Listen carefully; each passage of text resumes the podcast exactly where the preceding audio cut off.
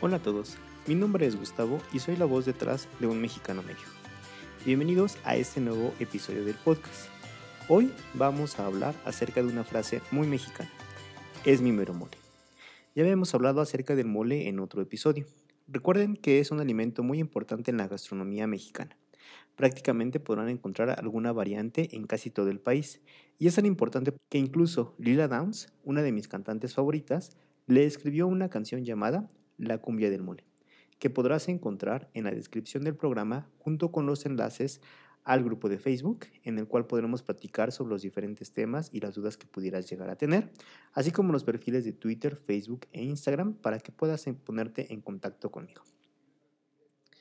Muy bien, esta frase, es mi mero mole, tiene eh, dos variantes. Vamos a platicar primero acerca de, de la primera variante, que tal vez es la más conocida, y es eh, para referirse eh, o cuando te quieres referir a que algo te gusta mucho. Eh, por ejemplo, si alguien te pregunta, oye, ¿te gusta el tequila? Puedes decirle, claro, es mi mero mole. Y entonces esta persona entenderá que te gusta mucho el tequila.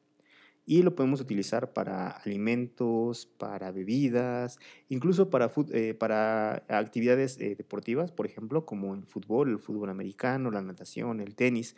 Eh, si alguien te pregunta eh, si te gusta el tenis, eh, puedes decirle, claro que sí, es mi mero mole. y así, lo podemos ocupar realmente para cualquier frase o para cualquier sustantivo que puedas imaginarte, ¿no? ¿Te gusta viajar? Claro, es mi mero mole. Mm, ¿Te gusta cocinar? Claro, es mi mero mole. Ah, ¿Te gusta en las culturas orientales, claro, son mi mero mole. Y esa es una manera en la que podemos eh, decir eh, que algo nos gusta mucho, ¿no? Y ese es el primer significado que le podemos dar a esta frase.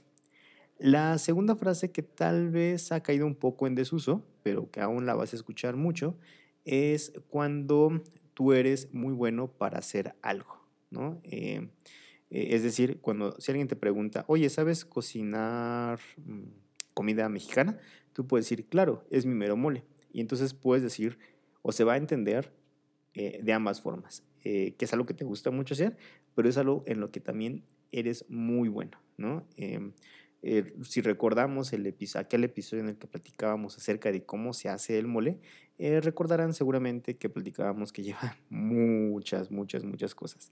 Eh, lleva chile, lleva pan, lleva chocolate, lleva azúcar, sal, pimienta, y todo eso se tiene que moler en, un metate, que es un objeto que se utiliza desde tiempos prehispánicos. Y la mezcla de todo esto eh, queda una especie de pasta. A esta pasta se le tiene que echar caldo de pollo o de guajolote. Eh, así conocemos al pavo aquí en México. O bien un poco de caldo de res, o en fin, depende del, tipo de mole del que se trate, es el caldo que se le puede hacer, ¿no? O simplemente agua se le puede agregar. Y eh, es, digamos, un platillo que si ya tienes el mole preparado y nada más desagregar el agua, es relativamente sencillo, pero lograr hacer que el mole desde cero sea bueno es algo que realmente tiene eh, su ciencia, es todo un arte lograr hacer eso y es por esto que cuando alguien dice es mi mero mole, significa que son muy buenos porque eh, justamente es como en esta, eh, con ese significado, ¿no? De que es algo que no cualquiera puede hacer, es algo que no es tan fácil de conseguir y es por esto que esta frase es como un poquito el origen de donde nació esta, eh, esta frase. Así es que cuéntame en los comentarios eh, cuál sería tu mero mole, qué es lo que te gusta hacer, en qué eres muy bueno Em, el episodio de hoy es muy corto, realmente. Esa era la, idea de este pequeño podcast, que sea una descripción muy corta. Em, recuerda que en la descripción del episodio eh, tendrás un enlace, además, para poder em, enviarnos un mensaje de voz a la página de Anchor FM, con el cual podrás participar en el podcast. Si es que tienes alguna duda o alguna pregunta acerca del idioma eh, que quieras que pongamos en el podcast. Eh, finalmente recuerda darle like, suscribirte y compartirlo con alguien que quieras que se una a esta comunidad de personas que están aprendiendo español a la mexicana. Nos escuchamos a la próxima.